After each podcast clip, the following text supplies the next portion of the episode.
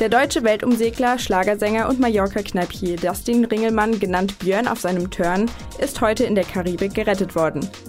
Aufsehen erregte sein Fall, da er live über sein Unglück berichtete und die Aufnahmen in einem Podcast veröffentlicht wurden. Seine Berichte sind allerdings aufgrund der Tatsache, dass er sich schon am 21. Tag seiner Reise eine Kopfverletzung zuzog und seitdem nur noch von verunreinigtem Wasser und Teilen der Schiffseinrichtung ernährte, als Fiebertraum einzuordnen. Die Küstenwache von Puerto Rico barg den 28-Jährigen am frühen Morgen von seinem scheinbar von ihm selbst in Brand gesteckten Boot der Wassernixe.